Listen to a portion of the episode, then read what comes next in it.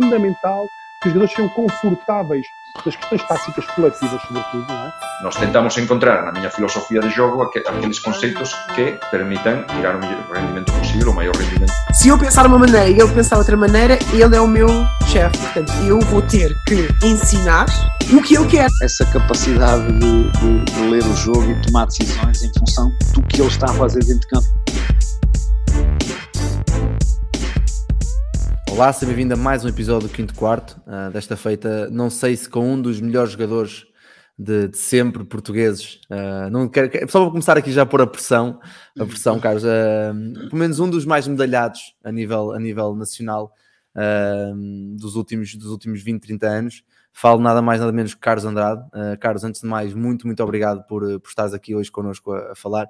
Tem sido aqui uma, uma, uma ginástica para nos conseguirmos encontrar, mas finalmente conseguimos estar aqui hoje uh, para falar e para também partilhares um bocado que agora já tive a oportunidade de te ouvir falar várias vezes sem ser neste contexto e agora também aqui uma, uma parte mais aprofundada e agradeço de fundo do coração teres aceito o convite. Ah, obrigado eu uh, pelo convite. Uh, já, já, já assisti a alguns podcasts, não digo todos, mas já, já e, não sei, e também não me lembro se foi mesmo do princípio ao, ao fim, mas lembro-me do Miranda, do, do Barroca, uh, que foram, pronto, são grandes amigos meus e que eu assisti uh, um bocado uh, ao teu podcast. E, e resta-me dar-te os parabéns pela iniciativa, pá, pelo, pelo teu projeto e precisa-se de mais plataformas destas para, para, para dar voz tanto a atletas, a ex-atletas, a treinadores, Uh, enfim, mais para, para fazer publicidade à nossa modalidade. Exatamente, é, é, mesmo isso, isto foi criado nesse, nesse intuito e é para aí que continuamos aqui, passar tanto tempo a, a, a continuar. Carlos, eu vou, vou, só aqui já dar a conhecer à malta aqui que nos ouve, que como está no basquete há pouco tempo, há mais novos, uh, se calhar já ouviram falar da tua irmã, ou já ouviram falar de ti e da tua irmã e não associam, e não associam. O Carlos é, é irmão da, da Mary, eu não sei, eu, não, eu espero não estar a, aqui a entrar em, em conflito, mas uh, é capaz de ser a par com a Tisha, a melhor jogadora de sempre, portuguesa, uh, ou pelo menos com o currículo mais, mais, mais, uh, mais, mais longo e mais, e mais, mais apetecível, por assim dizer. Jogou da WNBA, esteve nos Estados Unidos, esteve em Itália, cá em Portugal dominou sempre que jogou. Uh, quem, eu nunca, infelizmente nunca, nunca tive a possibilidade de a ver jogar, mas quem fala sobre ela diz que era um monstro autêntico dentro de campo, que era impossível, que não houve poucas ou nenhuma como ela. E, e é interessante ver depois que também eu que segui a tua carreira enquanto jogador, perceber que também, se formos a ver, se calhar tiras muito da tua irmã. Um, e será interessante também perceber um bocado isso. Por isso, quem é o Carlos Andrade, não é? De onde é que, onde é que aparece aqui o, o basquetebol na tua vida e a influência já agora que, que a tua irmã Mary teve uh, nesse início e depois também com, com certeza durante toda a carreira, não é? Sim, sem dúvida. A minha irmã foi, foi a grande motivadora, ou a minha grande inspiração para eu, para eu jogar basquete, como é óbvio. Uh, tive, tive os meus ídolos, ou ainda tenho, Michael Jordan, Carlos Lisboa, Kobe Bryant, uh, mas a, a Mary, sem, sem, sem dúvida, que foi a pessoa que, que me levou para o basquete, ou que me fez passar uh, as, outras, as outras modalidades todas, futebol, uh, rugby, vôlei, handball, todas, só não pratiquei ok, acho que não encontrei patins, patins que me servissem, de resto acho que pratiquei quase todas as modalidades, uh, mas o basquete foi sem dúvida o que, o que pegou mais, muito por influência da, da minha irmã, vê-la viajar, vê-la competir, uh, vê-la sofrer, uh, vê-la ser feliz, fez-me sempre questioná-la e, e, e, querer saber o que, é que, o que é que a levava a jogar daquela maneira, o que é que a levava a ser feliz, o que é que lhe levava a, a competir da maneira como, como ela competia. Então, conversas de irmãos, não é? Foi-me passando muito essas, essas eh, pronto, esses, esses feelings que ela, que ela, uhum. que ela foi tendo. E, e, pronto, e quando eu comecei, quando encontrei uma equipa que, que me acolheu, Maria Pia, foi o meu primeiro clube que eu joguei, nunca mais olhei para trás. Uh, pronto, família que se tornou, ou que, a família que me, que me acolheu, uh, nunca mais olhei para trás e, e, sempre olhei para o basquete como uma forma de estar na vida, nunca como uma, uma modalidade. Então, estando bem uh, no basquete, estava bem em todas as áreas da minha vida. E foi isso que eu foi, foi isso que me fez sempre trabalhar, uh, foi isso que me fez sempre evoluir, competir, uh, para estar bem comigo mesmo, para estar bem com, com as pessoas à, à minha volta. Hum, e nesses momentos disseste uma coisa interessante que era o basquete é uma forma de estar, uma forma de vida, na tua, é era a tua vida nesse caso, uh, e não tanto um desporto, uh, e que se tu, essa, o basquete estando bem, tu estarias bem. Nos momentos mais difíceis tiveste de carreira, ou alguns toques, ou algumas lesões, ou mesmo algum jogo que tenha corrido mal, principalmente no início, em que estavas a construir um bocado o teu, o teu, o teu eu crítico, o teu eu desportivo, um, a tua irmã também presumo que tenha sido uma, uma grande influência para te saber gerir isso. Até que ponto é que o, o Carlos sem a Mary para dar esse apoio poderia ser um Carlos muito mais diferente? Sentes que grande influência da tua irmã, como já disseste, vem, vem não só no basquete, mas a nível pessoal também, também te passou muita coisa que faz com que sejas agora, ainda hoje, o, esse animal competitivo que és e que queres continuar a, a, a trabalhar e a ser. E ainda há bocado estamos a falar em off, quando os teus filhos começarem a, achar que já estão a fazer alguma coisa, tu podes ter ali, ou seja, esse, esse, esse bicho competitivo nunca vai, nunca vai morrer. É muita influência da, da, da tua irmã, não?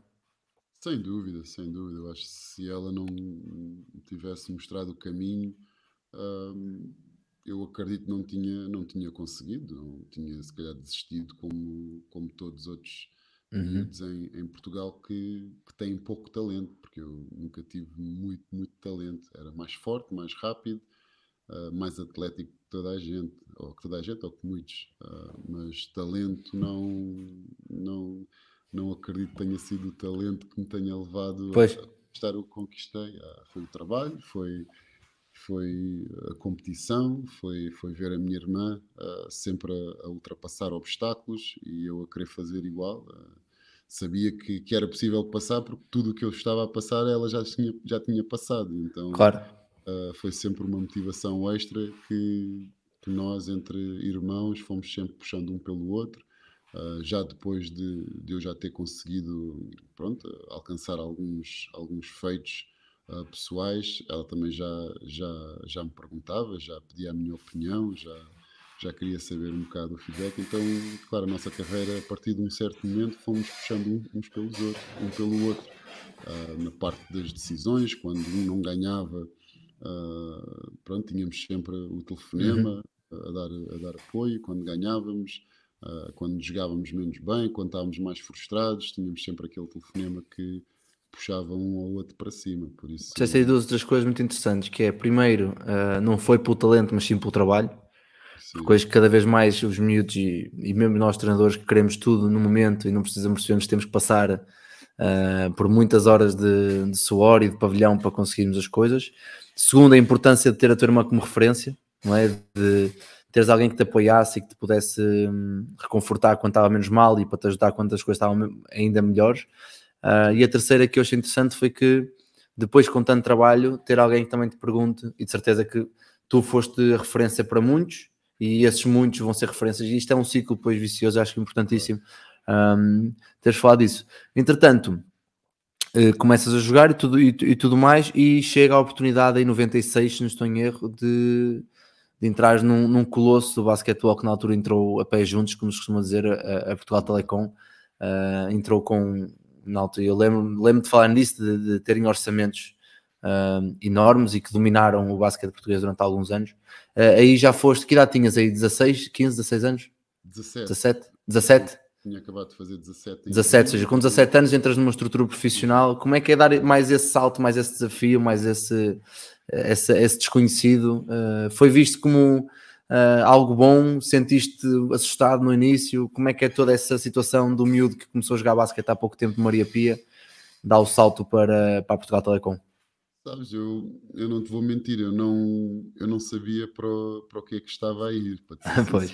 Às vezes é o melhor. Às, às Exato, vezes... então eu tinha 17 anos, uh, tinha acabado de, de ganhar um, um, campeonato regional com Maria Pia, uh, júniores, uh, não, não chegámos a ir ao, ao Nacional, perdemos com, com o Barreirense, mas foi interessante o, o ter visto o meu percurso e, e ter, ter ouvido as palavras das pessoas que na altura uh, pronto, lideravam o clube, os presidentes, os vice-presidentes, os treinadores, uhum. uh, que diziam sempre que eu, que eu iria ser jogador profissional mais cedo ou mais tarde, que se eu continuasse a trabalhar, então que ficou sempre no, no ouvido, mas nunca, nunca percebi o que é que era ser um jogador profissional. É claro que eu uh, apaixonei-me logo por, uh, pelo, pelo Benfica na altura, porque vi o Mike Plowden e o Carlos Uhum. Lisboa, que eram os meus, e o Jean Jacques. Uh, agora, agora não posso deixar de, dizer- de mencionar os outros, né? o Pedro Miguel, o Pedro Miguel, que era, para mim foi um dos melhores bases de sempre uh, portugueses, uh, Henrique Vieira, outro, que aqui aproveito para dar um, um grande abraço, porque ele está hospitalizado neste Uhum. momento e, e quero deixar aqui um grande abraço e de força para, para a família dele também. Mas claro, nunca pensei para o que é que estava aí, não, não, tinha, não tinha dado conta. Eu sabia que queria ser jogador profissional, porquê? Porque jogámos um torneio, não sei se ainda existe, o Shira Basket em Vila Franca de Xira. Já não, acho que já não existe, mas é, foi um dos melhores torneios a nível melhores nacional de sempre.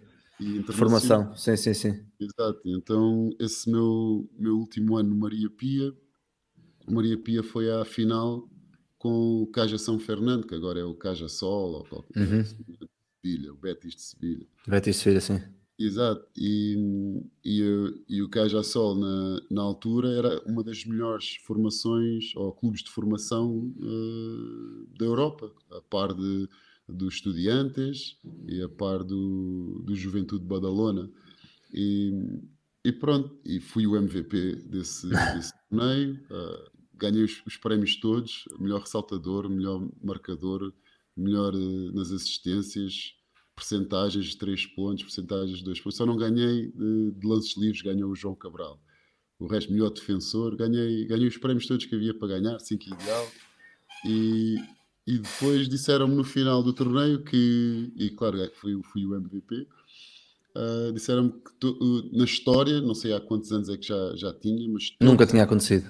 não, nunca tinha acontecido um atleta ganhar tantos troféus no, no, num torneio, mas disseram que na história todos os MVPs daquele torneio tinham se tornado uh, jogadores profissionais. Olha, Então foi aí que eu disse, pá, então já vou ser jogador profissional. Então isso ficou-me que o próximo passo foi, foi ir para Portugal Telecom, achei natural, pronto, já vou ser um jogador. E, e claro, o Carlos Barroca foi o meu primeiro, o meu primeiro treinador eh, pronto, a nível profissional e, e ajudou muito na adaptação, a maneira dele ser, a maneira dele comunicar, a maneira dele picar. Houve muitos momentos que, que eu achei que ele não, não confiava muito em mim, ou porque não me punha a jogar, ou porque Uhum. Uh, fazia ali coisas que eu agora acho que os treinadores têm que fazer para, para os atletas que eles acreditam uh, uh, chegarem mais longe, basicamente. Não é? Uh, ou é estar em cima de ti, não é? Não, só porque tu tens o potencial, uh, não vai deixar, ele nu- nunca deixou de me corrigir, nunca deixou Claro. de, de me exigir uh, fazer mais e melhor. E, e quando falo de mim, ele fala que ele, que ele também tínhamos uma equipa espetacular com o João Santos, com o Pedro Domingos, ah, Paulo Cunha, pá, com muitos jogadores, o António Gaspar, os jogadores eh, da altura de, de renome em Lisboa. E, e ele nunca, nunca nos deixava tipo relaxar, sabes? Aquele Uhum. treino que ganhámos por 20, ah, ah, pensámos que íamos treinar e treinar mais, mais devagar. Não, ele sempre, sempre exigiu. Então acho que isso foi um bom começo para mim, ter um treinador que, que, que me pusesse em bicos de pés e, e, por assim dizer, e, e querer sempre, sempre, sempre mais. E nessa, nessa, nessa situação do, da Portugal Telecom, porque é engraçado que nós falamos que, e achamos que muitas vezes que os jogadores que desde miúdos que têm muito talento é que têm mais possibilidades de chegar lá acima. E é interessante perceber que já aqui numa fase, ainda com 17 anos, que passaste uma situação de Maria Pia em que eh, tinhas pouco talento e muito trabalho para ser o MVP de todas as modalidades, de todas as, as categorias do Shira Basket, para chegares a profissional sendo o melhor júnior e mesmo assim teres, eh, às vezes sentares no banco e não jogares tanto e o treinador está sempre acima de ti, é interessante perceber que às vezes não é, não é tanto os que, os que conseguem fazer tudo logo de início, mas aqueles que têm a capacidade de, de se adaptar melhor às situações ahm, que, que- que lhes apresentam. E tu claramente tens essa possi- possibilidade porque fazes, fazes quase 20 anos ou mais de 20 anos, não, deixa-me pensar, deixa-me ver aqui, mais de 20 anos um, como profissional, desde 96 até 2017, ou seja, ali 21, Yeah. 2018, sim, final de 2017, 2018, 20, 22 anos, um, e sempre reconhecido como, a- como alguém de trabalho e alguém, uma referência de trabalho. E eu estou aqui a ver o teu, o teu, o teu currículo e tu em 90, 2000, 2021 eh, dás o salto para, para o basquete universitário, um, para Queens, já tendo 3 anos de Portugal Telecom, sendo profissional, com, com, com já algum estatuto ah, em Portugal. O que é que te fez eh, aceitar ou atirar-te para este desafio de- dos Estados Unidos? Foi com ideia da NBA, não foi com a ideia da NBA, foi para seguir a tua irmã que também já tinha ido para, para, para os Estados Unidos e fez, não sei se foi o primeiro ou o segundo ano da NBA que ela entrou. Ahm, Sim, ela entrou em, em 99, se não me engano, ou 98, 99. sim, eu tinha ideia que sim, eu, eu não sei se foi 99, mas eh, também não tenho a certeza. 99. Mas esta, esta, esta, esta possibilidade de ir para, para os Estados Unidos eh, aparece de que forma? Já eras profissional? O que é que dá? O que é que...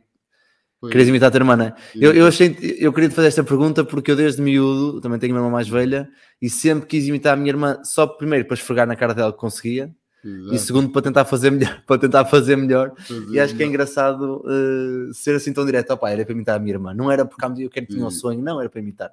E acabou. Sim, aqui foi, foi, foi um bocado dos dois, né? A- a- a opor- as oportunidades ah, nos Estados Unidos para, para um atleta ou para um, para um jogador de basquete são muito diferentes do que, do que nós encontramos aqui em Portugal, como é. Uhum. Não é de agora, já é desde, desde esse tempo. Ah, e esse tempo ainda era mais. Ah, então, claro, eu, eu via a minha irmã, ela, ela vinha passar, eh, passar, eh, passar férias, às vezes trazia amigas da, da faculdade. Eu lembro-me que a equipa uma vez veio a, a Portugal, pronto, vieram à Europa fazer uma digressão, conheci o plantel todo, os treinadores. E, e pronto, e fiquei super curioso como é que se trabalhava ah, lá. E ela foi-me dizendo: eu vi a comitiva toda, todas a usarem Nike, todas vestidas de igual, os jogos ah, sempre com 10, 15 mil pessoas a assistir. Eu, eu fiquei sempre curioso o que é que seria se, como é que seria se, se eu fosse. E nessa altura o Benfica tinha um, um, um jogador americano que tinha jogado na, na faculdade da minha irmã nos masculinos. Já não me lembro do nome dele. E eu falei com ele algumas vezes, tive a oportunidade de falar com eles algum- algumas vezes e começou a haver aquele, aquela abordagem para a faculdade dela ah, de eu ir para lá. Só que na altura não havia os meios de comunicação que há agora. não é? Pois. Enviar informação para lá demorava sempre no mínimo duas, três semanas para depois ah, receber um feedback. Na altura eram os, os VHS, né? para mandar um, um vídeo e depois o retorno, depois demorava, então foi sempre. Mas houve interesse, eles fizeram uma, uma oferta, eu fiz os testes ah, para ir para lá e, e o SAT na altura não consegui ter os, os valores que eles, que eles queriam. Uhum. Então, pronto, pus assim um bocado de parte eh, essa ideia, mas, mas depois quando entrei para a faculdade cá, aí é que percebi que iria ser muito difícil uh, conciliar as duas coisas, não é? Uh, então uh, continuei a falar com, com, com as pessoas, houve americanos na minha equipa que ou- ouviram que eu, que eu queria, ou que eu estava interessado em, em ir, e, e ajudaram-me, ajudaram-me a encontrar uma faculdade. Só tive uma oferta, por isso agarrei com unhas e dentes, fiz, estudei mais, ah, fiz os, os testes e fui para, para a Universidade de Divisão 2 e que, pronto, fiz uma carreira que eu, que eu me orgulho. Fizeste três épocas, não foi? Três ou quatro? Quatro, Três, quatro. Quatro. E, e, e obviamente que chegas lá, todo, todo esse processo de, de recrutamento, como já disseste, achei-te ali um bocado, na altura, um bocado ansioso com tudo, não é? Será que vai dar, será que não vai? Hum, como é que tu te mantiveste eh, ligado às tuas coisas e aos teus valores de ok, mesmo que não dê, eu vou continuar a trabalhar, e se der, continuar a trabalhar. Houve algum momento de, de deslumbre de não, isso vai dar certo, e- ou, ou, ou continuaste pés na terra e disse, olha, se não der, vamos seguir este caminho, se der, seguimos aquele. Sabes eu já, já fiz muitas vezes essa avaliação, porque eu agora na área que eu estou, eu, eu pergunto muito isso aos meus. Pois, aos daí a minha, daí a minha pergunta, daí a minha pergunta. Exato. Então eu fiz essa autoavaliação uh, para mim, não é? E muitas vezes. E, e, cheguei à conclusão que eu não tinha outra opção. Uhum. Pura e simples, não, não tinha outra opção. Então eu tive que fazer essa opção dar certo, não é? É claro que não foi fácil, mas eu não tinha outra opção de, de vir para Portugal e, e, e, fazer outra coisa. Eu queria jogar basquete porque queria jogar basquete como profissional, mas ao mesmo tempo queria tirar um curso. Claro. E, e pronto, e ter um plano B depois de deixar de, de, jogar. Então, essa foi a única opção que eu, que eu encontrei. Fiz um acordo com a minha mãe, com a minha avó, na altura, e, e prometi-lhes que ia acabar o curso e que, e que iria, ia ficar lá quatro anos e, e pronto, e depois quando terminasse o curso uh, ia, iria me dedicar a 100% ao, ao, ao basquete. E foi o que fiz. Houve momentos que, que quis ou que senti que, que, estava ali a tremer um bocado, não é? Uhum. primeiros quatro meses em que eu não falava a língua, uh, em que o choque cultural foi, foi gigante. Uh, as aulas eu não percebia nada, eu levava um gravador para as, para as aulas para gravar, não era telemóveis, não era mesmo aqueles com os cassetes. Yeah. Então tinha que depois voltar para, para o meu quarto, rebobinar aquilo tudo, ouvir, depois escrever em português, depois traduzir para inglês, ou seja, ia para a cama todos os dias, os meus primeiros seis meses, eu ia para a cama às três, quatro da manhã, só a fazer os meus trabalhos de casa e uhum. preparar-me para as aulas no dia a seguir. E acordava às seis e meia para ir treinar. Então, pois, isso... e há muita gente hoje que não vai porque ou não tem uma nota X ou porque chega lá e o treinador não gosta tanto e não põe a jogar. Isso também é importante. Estas, é, eu, eu, eu tenho esta ideia que os caminhos mais difíceis são os que tornam as pessoas uh, mais bem-sucedidas e até agora é só, tem sido muitas pedras para ti, pedras no sentido de, de desafios grandes e tens sempre, pelo menos até agora do que falamos, tens sempre passado bem. Depois aqui eu podia falar do teu currículo de 20 anos, passagens por todo lado, mas há aqui três três, eu acho que há três coisas que eu gostava, três, quatro uh, épocas que eu gostava que falássemos um bocadinho mais. Uh, a época do que é porque trabalhaste, foi, não sei se foi a primeira vez, mas já penso que sim, trabalhaste com o Miranda e que, e que trabalharam numa época inteira. E eu, tendo a ligação que tenho a ele, já ouvi muitas histórias desse ano do que é e gostava também que falasse um bocado disso. Depois a passagem pela Alemanha e pela ACB, e depois por último, estes últimos anos de Benfica uh, que já numa. Com, com que idade é que, é que deixaste de jogar? 40. 40, né? Ou seja, já, já o Miguel mais faz 41 ou aos 40 também, algo, algo não, parecido. Miguel foi com 39, ele é um. Foi com 39 ainda? Um ano, ele é um ano mais. Pois. Ah, sim, está certo, está certo. Ele é uns meses mais. Certo. Mais, um, e aqui esta questão do, do que é luz, eu lembro, já falei com, com o Miguel várias vezes sobre isto e esta equipa do que é luz era uma, uma super equipa, né? Uh, com malta jovem com muito sangue e muito nervo e a querer mostrar que também consegue, com malta estrangeira muito competente e muito forte e com, e com bases, de, bases fortíssimas. Uh, e tu vens, tu vens de, dos Estados Unidos e passas um ano no Porto, certo? Correto. E depois desse ano do Porto vens para Queluz. Como é que hum, passas de, de um projeto como, como o Futebol Clube Porto, um projeto vencedor e que está sempre a lutar por títulos, para ir para o Queluz também é um projeto, na altura era um projeto de, muito, de muita história também, uh, que se calhar mais, mais ligado a ti porque é mais perto de casa. Uh, como é que surgiu a oportunidade de vir para Queluz e conta assim por alto essa época? Porque eu sei que é uma época cheia de histórias, e não sei se consegues assim rápido, mas sei que é uma época cheia de histórias, cheia de peripécias. Uh, e acima de tudo uma equipa que vocês fizeram, recorda-me, não sei se foi com, com, com, a vossa equipa que fizeram 20 e tal jogos uh, seguidos sem perder, não foi? Entre competições europeias e, e, liga e tudo mais, e também essa questão de jogar competições europeias e o ritmo competitivo, uh, passar assim uma imagem uh, geral da época se, se conseguires. Sim, claro. Um, eu quando vim dos Estados Unidos, um, eu, a minha intenção não era, não era voltar para Portugal, eu tinha um contrato uh, um pré-acordo com o Cantu, da A1 italiana, uhum. mas acabei por não, não tratar da documentação uh, pronto, da nacionalização uh, portuguesa, então tive que voltar para Portugal para, para, pronto, para tratar dos documentos. Uh, que acabou por ser, se calhar, a melhor decisão uh, que, eu, que eu tomei. Uh, entretanto, fui para o Porto, cheguei já, a época tinha começado, o Luís Magalhães Uh, o coach já me conhecia porque foi o meu último treinador antes de eu ir para, para os Estados uhum, Unidos. Na PT, sim. Portugal Telecom. mas eu já tinha decidido que queria ir para os Estados Unidos, então quando ele, ele veio, deixou-me treinar e disse-me quando, quando eu voltasse, se não corresse bem, que eu teria, que ele tinha gostado muito de trabalhar comigo, mas pronto, acabei por ficar lá quatro anos. E quando voltei, ele soube que eu não tinha equipa e chamou-me para, para ir para o Porto. Uh, fui lá fazer uns tryouts, três dias, e depois vim só a casa buscar as coisas e voltei para lá. Ganhámos também a taça, de, taça da Liga, a taça Uhum. de Portugal, o campeonato. Foi uma época espetacular. Como é que eu vou parar ao que é luz? Ah, o Porto não, não fez ali um ajuste no, no, no ordenado, né? na altura ganhava, ganhava pouco dinheiro e, e pedi na altura mais 250 euros. e, e, e demoraram, demoraram a, a dar resposta, não tinha clube.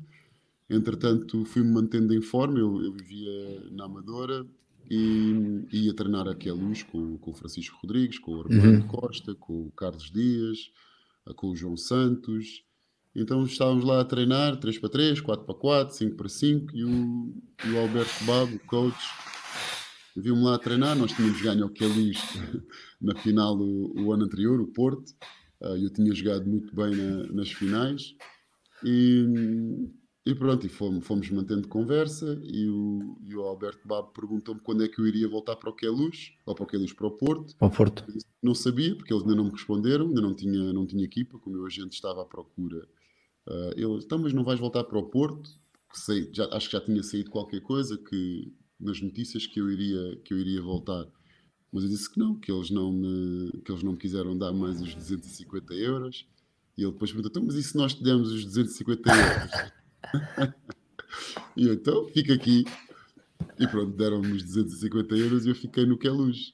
Ah, assim, resumindo um bocado a, época, caráter, não é? Aquela equipa tinha muito caráter. Ah, na altura, nenhum de nós, tirando o Leroy, era um jogador, eh, Já feito, não era?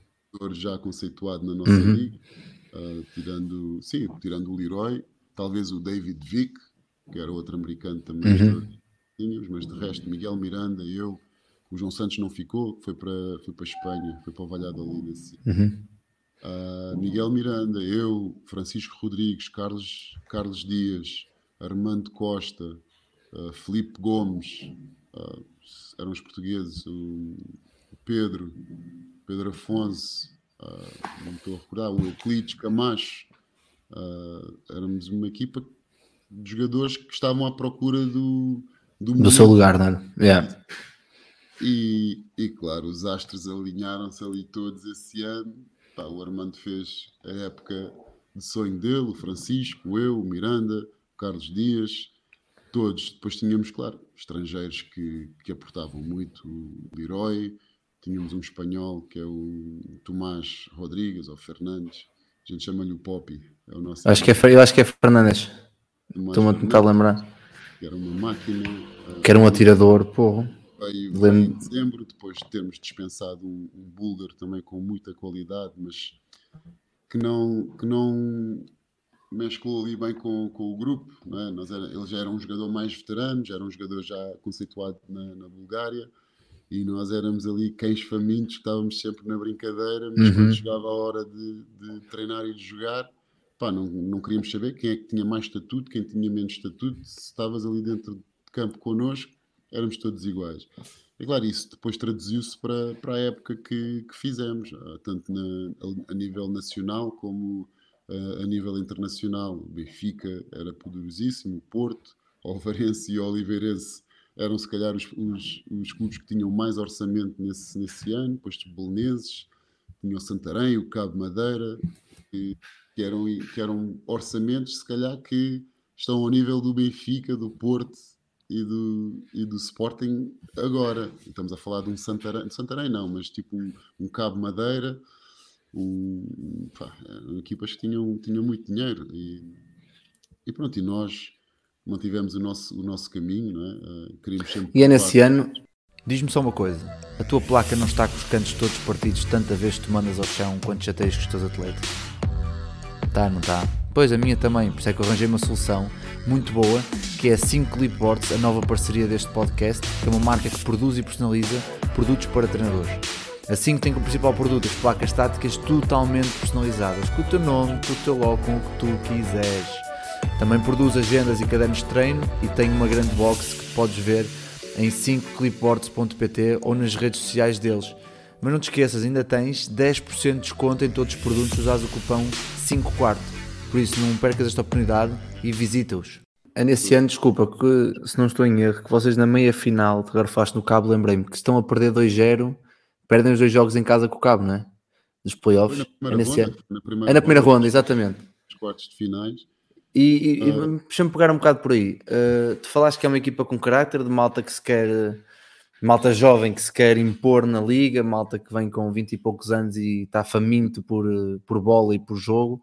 Uh, sentes que foi um bocado e, e esse caráter, e essa, essa inexperiência, essa forma hum, resiliente de estar na vida que vocês todos tinham, os mais novos, uh, que vos fez não levar tão tão de forma drástica o 2 o 2-0 que levam para a Madeira, que se calhar muita gente dizia que já não conseguiam passar lá, uma equipa que tinha feito competições europeias e tudo mais, tinham ganho 27 jogos seguidos. Como é que foi gerir essa situação aí para a Madeira com um déficit 2-0 e depois conseguir passar por cima em 5 jogos? Não, nós nunca pensámos que estávamos a perder 2-0. Nós todos os jogos, e, e como deves calcular, para ganhares 27 jogos seguidos, tu não, não podes estar a pensar se já ganhaste 2, 4, Claro. 10, 12 seguidos. Tens que ir para o jogo para ganhar aquele jogo. Não, não há o jogo do passado, que já tinha passado, nem o jogo a seguir, porque não sabemos como é que vamos estar no próximo jogo. Então a nossa mentalidade foi sempre jogo a jogo.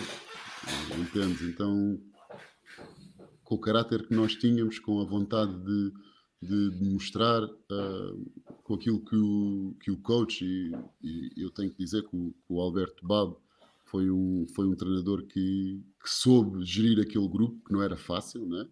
Ah, mas que soube gerir eh, muito bem aquele grupo, dava-nos a nossa liberdade, mas ao mesmo tempo dava-nos as ferramentas durante a semana para nós, para nós melhorarmos. Então, ao darmos essa, esse conjunto de, de- de coisas, hum, pronto, fom- fomos tendo sucesso e fomos acreditando que não era por outros atletas ganharem mais dinheiro que nós que eram melhores, porque nós fomos provando a, todas, a, a todos os níveis e a todos os fins de semana que, que, que não era o dinheiro que, que nos fazia que, lhes fazia melhor ou, Uhum. então nós tínhamos o objetivo que era fazer um- uma boa época para depois no próximo ano todos irmos ganhar mais dinheiro, como é óbvio Claro. e, e seguimos o nosso, o nosso percurso. E, e claro, então quando fomos jogar a, à Madeira, foi isso que aconteceu. Nós já tínhamos ganho ao, ao, Cabo várias vezes esse ano. Ah, tínhamos, o, quando o Cabo se apresentou na taça da, da Liga, já foi com uma equipa completamente diferente. Já tínhamos, lembro nos primeiros jogos da, da, da, da competição, tínhamos ganho por 30 e por 25 ao Cabo mas depois chegámos à taça da Liga e eles ganharam-nos por 19 na- nas Uhum. Eu lembro-me de estar a subir eh, o elevador quando chegámos, antes de jogar eh, o jogo contra o Cabo, e cruzei-me com um base que tinha jogado comigo no, no Porto, o Scott Stewart, e eu vinha super carregado com as minhas malas e, e ele, e ele assim meio na brincadeira, pá, o que é que trazes aí? Disse, "Então, trouxe, trouxe roupa, estás a trazer muita roupa, disse-me ele. E eu, não, então isto é, é o jogo de hoje, da manhã e depois de domingo. E ele, como é que sabes que vais chegar a domingo? Ganharam-nos e o gajo, boa viagem. E aquilo ficou-me na cabeça. É. Ficou-me na cabeça o tempo todo. Então, para o resto da minha carreira, para o resto da minha carreira, eh, fiquei com aquilo na cabeça. Então, claro, quando perdemos 2-0 eh, ou perdemos o segundo jogo em casa, notámos que tivemos sempre por cima no jogo, mas depois não conseguimos concluir, não conseguimos fechar o jogo como nós queríamos. eh, já lembro que o Mário Fernandes foi ele, não, ele se calhar foi o segundo. O primeiro foi o Jared Stevens, ou, ou Jared, foi um americano que, Uhum. que tinha sido dispensado do Benfica e foi para o Cabo, que marcou lá um triplo, ah, mesmo a acabar eh, o prolongamento, ou, ou- pronto, e ganhava. E depois no jogo a seguir foi exatamente a mesma coisa. O Mário Fernandes faz lá uma magia. Até hoje gaba-se gaba disso, que ele era rookie como nós. E, e pronto, e ficámos todos assim a olhar uns para os outros. Fogo. 27 jogos seguidos, depois da competição, das competições europeias, temos feito o que nós, o que nós fizemos, vamos acabar assim. E, e lembro perfeitamente do, do Miranda ter começado a, a meter-se com o Leroy Watkins, que ele já tinha feito as malas para ir para casa. Como é que ele descobriu? Ele- O Leroy via sozinho, nós andávamos sempre, perdão, andávamos sempre de fato de treino durante a semana. Íamos para o treino de fato de treino e, e o Leroy começou a aparecer já de calças de ganga, de camisa, tal, e o Miranda, não, assim vestido, ah não, tenho roupa e tal. E ele começou assim a olhar para ele, já fizeste as malas? E o gajo, não, man, não, não, não, não, man. não." E demos conta que ele já tinha.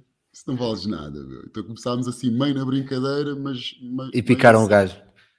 A, a picar, meu. Tudo que nós tínhamos feito até, até ao momento, pá, que não podíamos. Que íamos lá só ganhar um jogo, só para estragar a festa, que íamos ganhar o primeiro jogo. E, claro, chegámos lá e arrebentámos com eles. E depois, claro, eles vêm para a comunicação social a chorar por causa dos árbitros, põem tipo fotografias minhas no balneário dos árbitros com os cotovelos assim, que tinham não sei o quê. E claro, nós estávamos à procura de desculpas para, para motivar, né? Então aquilo Foi tudo fogo. pá, foi tudo fogo. Então no segundo jogo, outra vez, matámos os gajos e depois sabíamos que voltando para, para, para aquela luz que eles não iriam ter a mínima, a mínima hipótese. E, e claro, e acho que o Wyke, que era um gigante que eles tinham, que treinava também com os Lakers na altura, no verão, para, para treinar o Shaquille O'Neal, imagina a bestinha que era. Ele foi, foi expulso e levou, e levou um jogo, porque ele foi, foi um bocado assim maldoso ali num, num ou outro caso, então os árbitros expulsaram-no e depois eh, ele não jogou o último jogo, então ele não jogando não tiveram mesmo a mínima hipótese, levaram 20 logo de início, fizemos um parcial, se não me engano 16 ou 17, 5 ou 19, 2, uma coisa assim. Eh, e pronto, depois foi só, foi só gerir. E depois o resto da- da- das meias finais e as finais foi 3-0, 3-0. Foi, foi, foi- era, era, se calhar era o, o, o clique que vocês estavam a precisar. Mas é engra- engraçado ver que, que já ao longo da tua história que vais usando sempre pequenas frases que te vão dizendo que vão ficando e usas isso como, como, como ga- gasóleo para, para alimentar o- a tua motivação in- interna. E, e agora, em falando disso também, de- dessa motivação intrínseca, hum, depois passas pela Alemanha, pelos Skyliners, voltas para o Benfica, e tens aqui, eu, porque também para não passar pelos anos todos, tinha aqui, eu ouvi uma história tua no outro dia, quando estávamos na formação da Nádia, sobre hum, quando estavas na CB, com, acho que era com o Pablo Lazo, certo? Que jogas 14 segundos ou 20 segundos em dois jogos. Hum, E eu gostava que partilhasses aí um bocado essa história, porque esta questão da motivação em que tu estás no, no, no Porto, ganhas tudo, estás no Queluz, ganhas tudo, vais para a Alemanha, voltas para o Benfica, não sei se foi mais uma época vencedora, mas não, mesmo não sendo, era um, um clube vencedor e de certeza que foste uma das referências do clube. Vais para a Espanha, já um bocado, não digo rotulado, mas com algum, algum estatuto já de, de um, dos, um dos topo de, de Portugal. Ah, e chegas lá e tens essa situação, como é que foi gerir toda essa esse início de, de, de época no, em Espanha e, e essa história toda? Porque eh, já podes dizer que foste treinado por um dos melhores treinadores de sempre, né? do Pablo Lazo. Sem, sem dúvida. Ele ainda não era, não era reconhecido como. Ele ainda era muito criticado ah, em San Sebastián. Mas só aqui con- contextualizando, eu quando fui para a Espanha fui para Aleboro e depois é que nós subimos Uhum, a- subiram, a certo. Com- e, e pronto, o Pablo Lazo já, já me queria ah, na equipa deles, ah, dele já há, há algum tempo, ah, mas por azar ah, meu, ah, quando eu tive a nacionalidade portuguesa, mudou o estatuto de Bosman na Europa. Então, Uhum. claro, abriu, era tudo Bosman A e, e pronto. Então, an- antigamente era Bosman A e Bosman B. E, e agora abriu, e nessa altura abriu o mercado para, para todos. Então, claro que eu estava a competir com, com atletas ah, para ir para, o meu objetivo foi sempre ou ir para a Espanha ou para a Itália, quando estava no Queluz Uhum. mas quando abriu essa, essa nova regra, estava a competir com eslovenos, com russos, com sérvios, com croatas, para entrar na, na ACB e, e não conseguia entrar logo. Ah, mas tinha, tinha que começar a fazer dinheiro ah, mais a Claro. sério e surgiu a oportunidade de ir para, para a Alemanha, na altura que o Pablo Lasso me queria, no, se não me engano, era no Valência. mas, ou mostrou algum interesse para, para ir para o Valência, mas pronto, resumindo, ou, ou adiantando um bocado, fui para a Alemanha, depois voltei para o Benfica. E, e pronto, e quando surgiu a, a oportunidade outra vez de, de ele ir para um projeto em que ele, em que ele acreditou em mim, fui para, para Leboro, para a Espanha, em que fiz uma, uma época bastante boa e, e pronto, e depois acionaram a minha, a minha cláusula de, de opção uh, se subíssemos à ACB. Uhum. A minha primeira experiência com a ACB, os meus primeiros dois jogos, fiz um total de 14 segundos, não é? Depois de ter feito já, como tu disseste, uh, pronto, a minha carreira cá em Portugal, que já me tinha afirmado, na seleção, que também já era um, Uhum. um jogador já, já importante. Sim, isto é, desculpa, isto é este segundo ano da ACB, o ano que depois acabam por ir. eh, Não, já tinham ido ao Eurobasket. Sim, sim, Já tinham ido ao Eurobasket, certo? Ok. sim. Foi em 2007. 2007, 7, Sim. certo. Este ano da ACB foi 2008. 2009, 8, 9, sim, sim, sim. E então, hum, os meus primeiros dois jogos, como eu disse, ah, foi um total de 14 segundos. Que eu até hoje não sei como é que, como é que não, não reagi pior, não sei. Ah, aliás, sei, mas acho que é, que é um bocado a minha personalidade de não ver, não ver as coisas como a culpa dos outros, vejo sempre que a culpa é minha, não é? principalmente no, no basquete. E então, nessa altura, quando ele me chamou o primeiro jogo, já estávamos em, em Granada e não, o primeiro foi em Sevilha depois o segundo é que foi em Granada. E ele chama-me ali a terminar o, o primeiro, o primeiro período, ah, à falta de 7 segundos. Eu fui substituir o- um dos melhores jogadores da nossa equipa, o Andy Punk, que jogava na minha posição, acabou por ser o MVP da, da ACB esse ano. E, e chamou-me a 7 segundos do fim, disse, vais, não sei o quê, fazes falta, temos uma falta para dar, e depois defendes o, o melhor, eh, o melhor jogador. Ele chamava-me um especialista, ele dizia que eu, que eu era o especialista, tinha que entrar ali em casos específicos que ele, que ele precisasse. E eu, ok. Então era o papel que eu tinha. Então eu entrei, entrei a 7 segundos do fim do primeiro quarto, faço a falta, eles não marcam, o jogo termina, vamos para o banco, eu sento-me, já a pensar que pronto, agora joguei esses 7 segundos agora vou começar o segundo. Então ele traz a placa e, e faz outra vez um 5, um 5 para começar o segundo quarto e põe-me de fora. Eu olho assim, ok, vou. Acaba o segundo período, começa o terceiro, acaba o terceiro, começa o quarto, acaba o quarto e não joguei mais.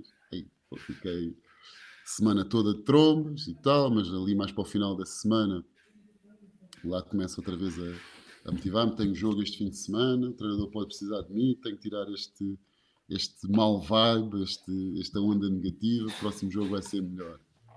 Pá, não é que acontece exatamente a mesma coisa. Mesma situação. situação. Sete segundos a acabar a primeir, o primeiro período, temos faltas para dar. Andrade, salto eu, mas eu já vou assim meio coisa, isto não está a acontecer outra vez.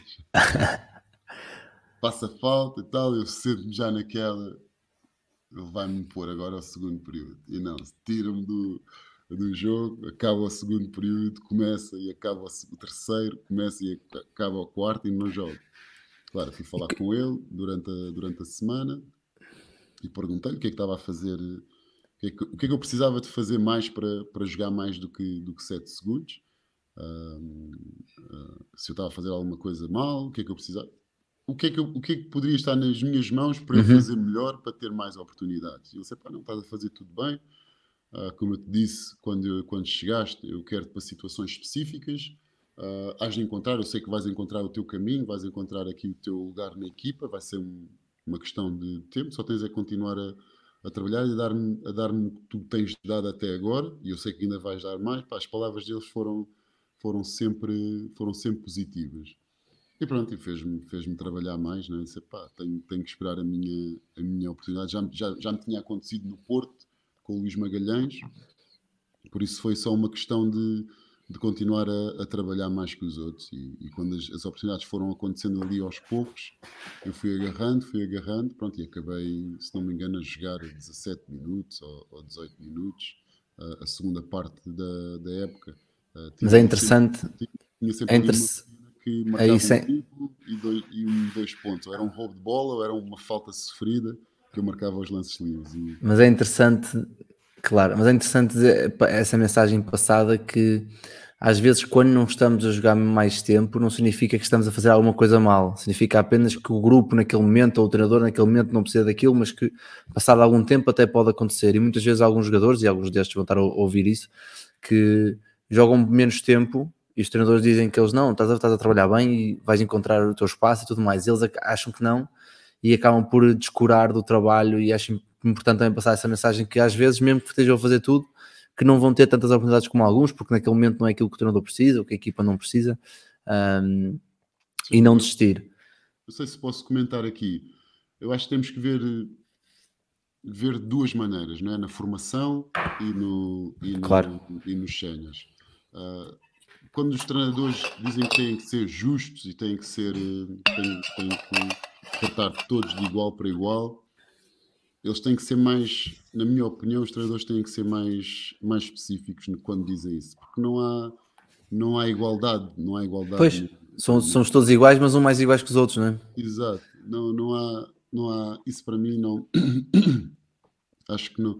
Tem que se mudar um bocado esse discurso, porque o que leva os miúdos a, a pensar que isso é mesmo verdade, então quando as coisas não acontecem, quando eles veem outros atletas a cometerem erros, os mesmos erros que eles cometem, ah, eles, pá, este treinador mentiu, então perde-se logo ali a, a credibilidade e o atleta perde a confiança no treinador e o treinador perde a confiança nele porque já não, já não, já não consegue motivar Uhum. a partir do momento que, que o treinador consiga ser mais, mais direto e dizer eu, eu vou tentar ser justo, justo é uma coisa e, e dar as mesmas oportunidades é, é outra.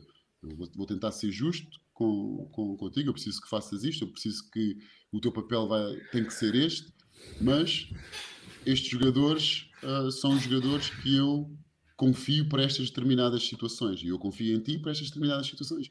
E foi isso que eu, graças a Deus, não sei se também foi por eu ter tido, tido a iniciativa de ter ido perguntar e ter Uhum. mostrado que estou disposto a, aceitar Claro. qualquer, qualquer papel, ah, que, que depois consegui evoluir nesse sentido. E depois nos séniores, quando chegas a séniores, isso então é fora de é fora de normal quando os treinadores dizem que que, que, que é- são todos iguais, que vão tratar Claro. todos de iguais, porque não é. O tre- o treinador não pode exigir de um rookie ou de um, de um jogador de segundo, terceiro ano que ganha 1500 euros ou 800 ou, ou 2000, o mesmo que exige de um que ganha 10 mil, 15 mil, 1 milhão, não é? Claro. Então, isso os atletas também têm que partir deles perceberem, perceberem Pois, essa, essa questão, claro, claro, claro. e eu percebi isso logo do. Eu fazia muito dinheiro comparado com, o- com o que se ganha cá em Portugal, mas comparado com o que se ganha em Espanha, pá, eu era pá, o oitavo ou o nono mais bem pago da equipa. Então eu percebia que o meu papel era aquele. Eu sabia Uhum. que eles pagavam mais dinheiro aos atletas que, que, que- que tinham mais confiança, que já tinham demonstrado mais na ACB, que já tinham demonstrado mais em outras ligas, não é? Eu tinha colegas meus a ganharem 80 mil por mês, 70 mil por mês. Então não, te- tens, tens que saber o teu papel. Não, é? Claro. não quer dizer que nos treinos, não é? Pois, é isso, é isso, é isso. É isso. E, no- e isso eu, eu fazia questão de demonstrar. Lá está a mentalidade do que é luz. Não é o dinheiro que te faz melhor do que eu. Tens que me mostrar Claro. todos os dias no treino. não é? E no treino ele, ele não mostrava que era melhor do que eu.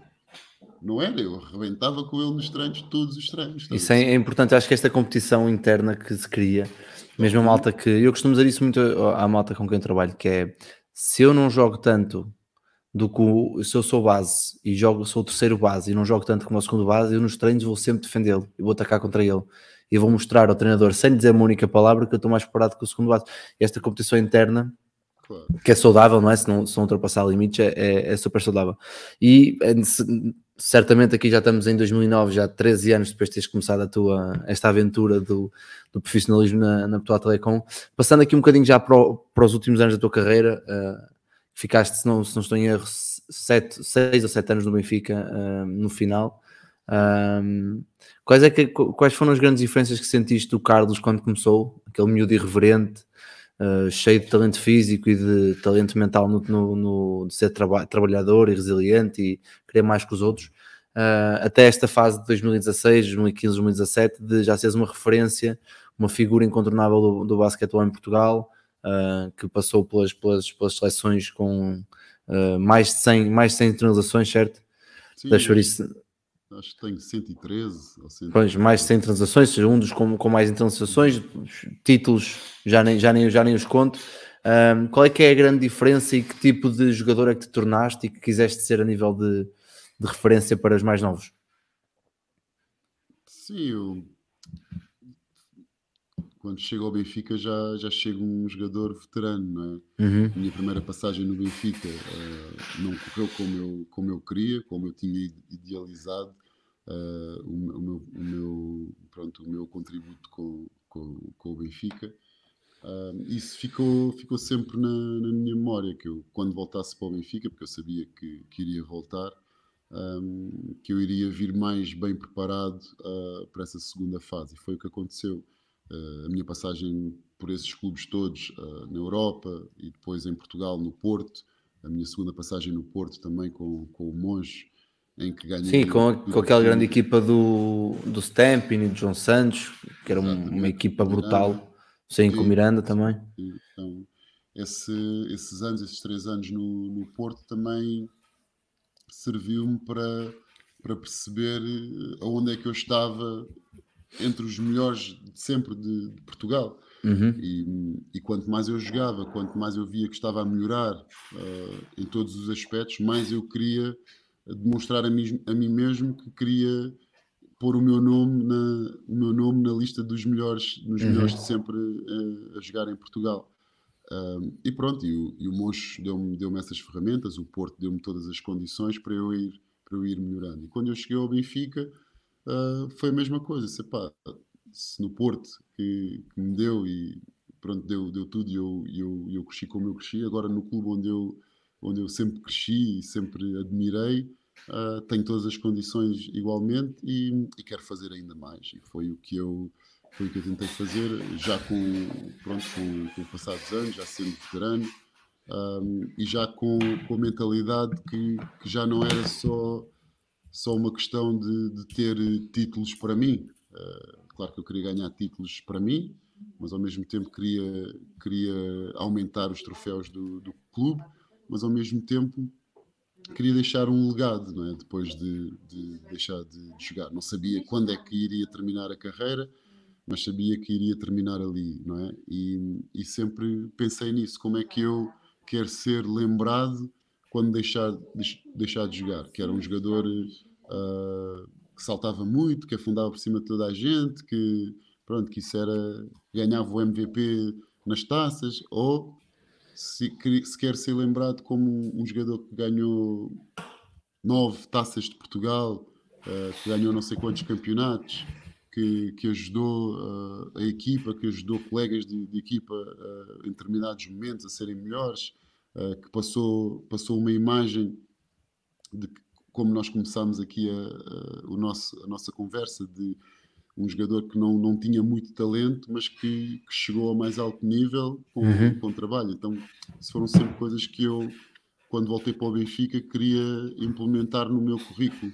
E, e acho que, que consegui, acho que, que pelo menos tentei, e acho que, que o feedback que eu tenho, que, que até hoje eh, as pessoas ainda se lembram, os miúdos ainda se lembram, eh, da, e é o que me enche mais, é a maneira como eu jogava, quando eles, quando eles falam, eles não, nunca falam de uma situação, de um afundanço, de um triplo, falam sempre da minha garra, da minha entrega, que para mim era, era o mais importante, era todos Uhum. os jogos ter uma atitude que as pessoas se lembrassem, porque eu não sabia se as pessoas iriam voltar a ver a jogar, se eu iria ter a oportunidade de, de jogar outra vez, Uh, podia terminar a carreira a qualquer momento com uma lesão e quanto mais mais mais velho eu estava, né? mais Claro. veterano eu estava, essa possibilidade se tornava cada vez mais mais possível. Então daí eu uh, começar a mudar a minha alimentação, começar a mudar o meu método de treino, começar a descansar mais. uh, então isso eu sabia que cada vez que entrava para um treino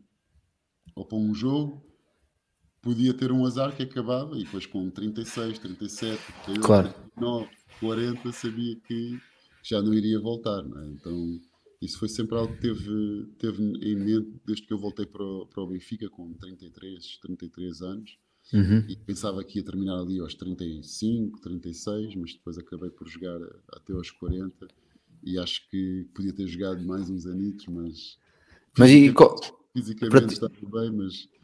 Psicologicamente já não tinha tanta motivação. Claro. Uma vez, eu acho que posso comentar com isto, que eu falo muito com o Miguel, ele disse-me que às vezes nem é tanta questão física, mas é quando já custa a sair da cama para ir treinar de manhã, ou já custa a sair do sofá para, pá, agora tenho que ir agora.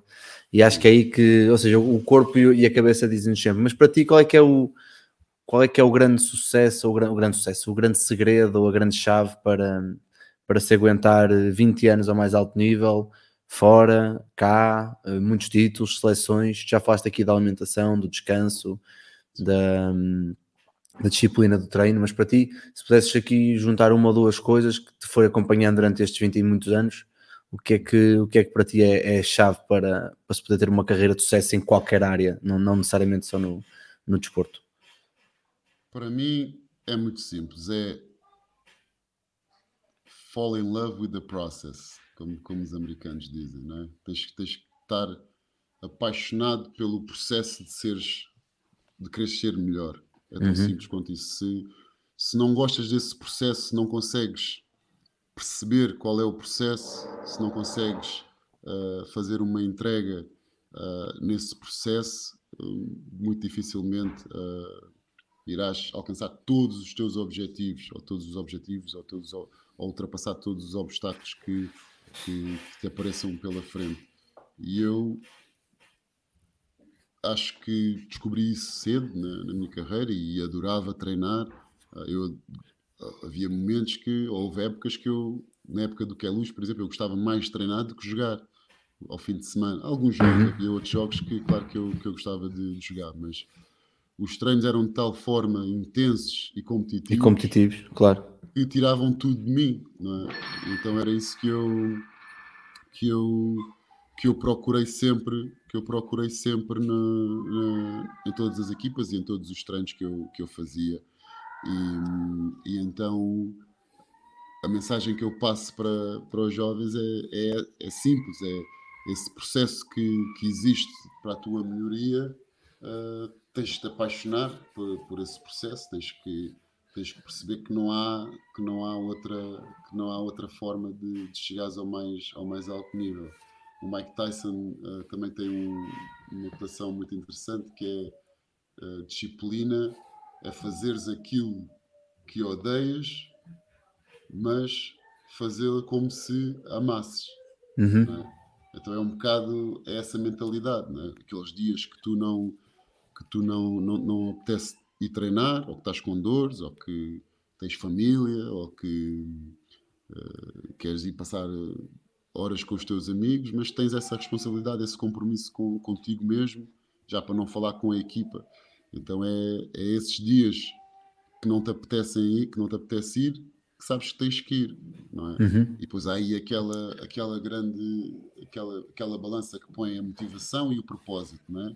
O que é que é, o que é, que é a motivação e o que é que é o propósito? A motivação leva-te, Nos dias em que te apetece, claro. sim, os dias que te apetece, estás motivado, fazes tudo bem, mas depois quando não estás motivado, como é, que- como é que é? Vais na mesma, já não estás, se calhar tão motivado, já não fazes com a mesma energia, mas a partir do momento que sabes o teu propósito, não é? O que é que, ou se tens um propósito, ah, as coisas aí mudam, não é? Estando motivado ou não estando motivado, o teu propósito vai estar lá sempre. Claro.